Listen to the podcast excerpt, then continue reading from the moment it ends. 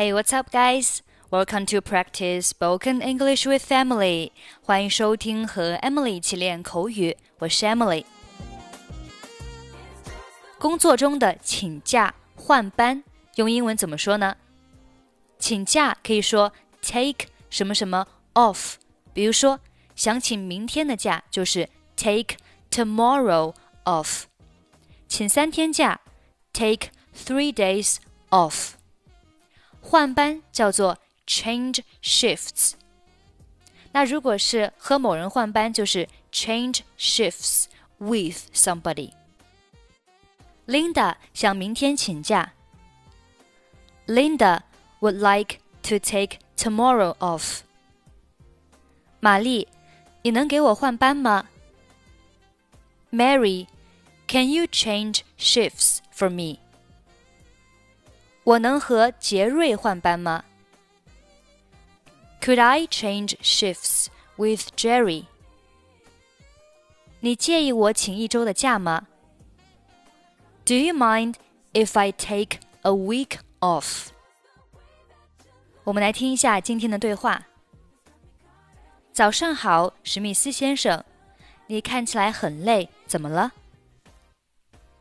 Good morning, Mr. Smith. You look very tired. What's the matter with you? 这些天我感到筋疲力尽，我想休息一段时间。从下周开始，我能请几天假吗？I feel exhausted these days. I want to have a rest for some time. Could I take several days off from next week? 当然可以了，你还有十天的年假，对吗？Of course. Let me see. You still have ten days of annual leave, right? 是的，没错。我想知道我能不能再多休一个星期。我打算和家人一起去澳大利亚度假。Yes, you are right.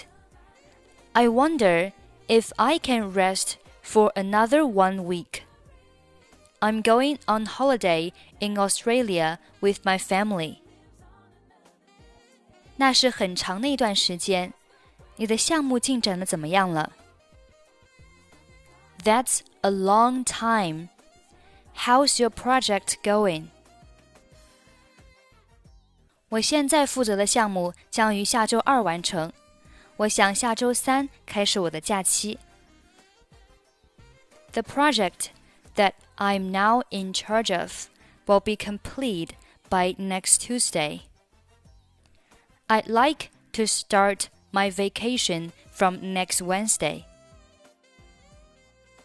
没问题，在你离开之前，必须处理好手头上的一些琐事。That's no problem. You must make sure to tie up loose ends before leaving. 非常感谢，我们公司还没有立即开始的项目。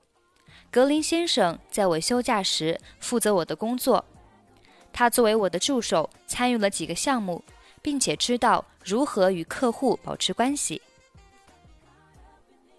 Thank you very much. There is no immediate project in our company. Mr. Green will be in charge of my work during my absence. He participated in several projects as my assistant, and he knows how to keep a relationship with the customer. 很棒，祝愿你玩的开心。Wonderful. I hope you will have a good time. Good morning, Mr. Smith. You look very tired. What's the matter with you? I feel exhausted these days. I want to have a rest for some time. Could I take several days off from next week? Of course. Let me see. You still have 10 days of annual leave, right? Yes, you're right. I wonder if I can rest for another one week. I'm going on holiday in Australia with my family. That's a long time. How's your project going? The project that I'm now in charge of will be complete by next Tuesday. I'd like to start my vacation from next Wednesday. That's no problem. You must make sure to tie up loose ends before leaving. Thank you very much. There is no immediate project in our company. Mr. Green will be in charge of my work during my absence. He participated in several projects as my assistant, and he knows how to keep a relationship with the customer. Wonderful. I hope you will have a good time. Okay, that's pretty much for today. 想要参与本期节目的跟读版本以及语音打分，欢迎您关注微信公众号“英语主播 Emily”。 在公众号里回复“节目”两个字即可加入。I'm Emily. I'll see you next time. 拜拜。